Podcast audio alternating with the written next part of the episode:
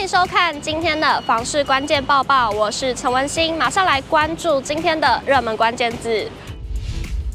今天的热门关键字：小宅、双十一。今天就是双十一了，您也清空您的购物车了吗？双十一近年已经演变成年末最重要的购物节，网购还有餐饮的优惠一波又接着一波。而单身族群普遍注重生活品质，崇尚月己消费，让单身的经济持续发烧。而这股风潮呢，也吹进了房市，带动小宅受到大家的青睐。永庆房屋依据内政部不动产资讯平台统计，今年第二季全国设有户籍的单身户长共一百四十万多人，较五年前增加十五点八万人，占比也逐季提升。永庆房屋延展中心副理陈金平表示，现代人不婚不生的单身贵族为数众多，单身族群期望晋升为有壳一族，但在购屋负担、居住空间的考量之下，套房与小二房的小宅产品就会成为购物首选。为此，永庆房产集团根据实价登录统计了今年一到九月份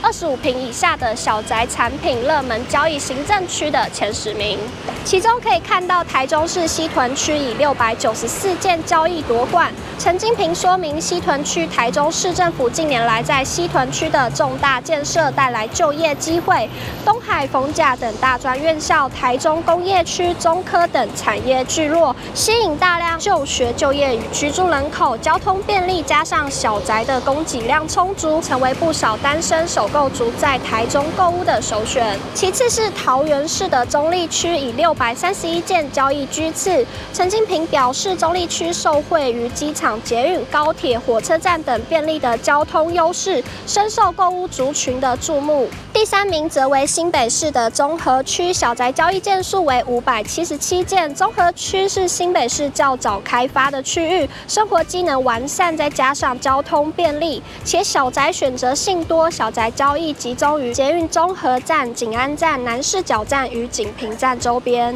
陈金平说明，台湾的单身族群日益增加，单身经济新势力抬头，专为单身贵族量身定做的商品也不断推陈出新，房地产市场也不例外，让小宅需求不减，加上购物负担。相对较低，购买小宅不失为进可攻、退可守的标的。不过，陈金平也提醒，虽然小宅具有低总价的优势，购物门槛相对低，但银行针对小宅产品进行房贷审核时会较为严格，会有贷款成数上的限制，因此也必须纳入购务实的考量。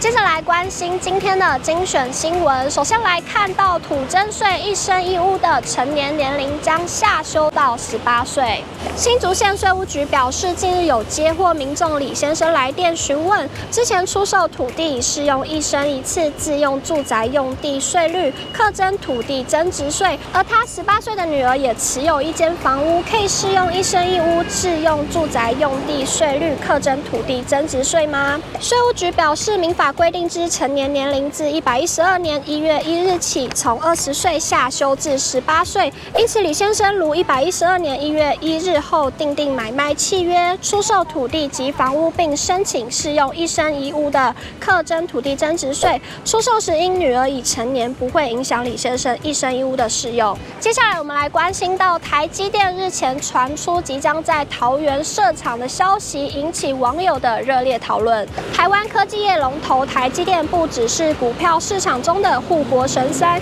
更是房地产市场的票房保证。近日，台积电传出将落脚于桃园，也引起不少人的注意。有网友在 PTT 讨论，认为一旦台积电真的在龙潭设厂，房价受益最多的地方将会是八德扩大重划区。最后来看到，不论是买房或是卖房，民众首先要做到的第一步就是了解当地的行情。那么，究竟物件的价格？要用什么方式去做估算才较为准确呢？全球居不动产情报室总监陈秉诚指出，即便咨询当地的房仲甚至是邻居的意见，但实价资讯实为较客观的参考依据，不妨将时间点与范围再设定广一些，辅以房价上涨幅度的资讯来考量价码。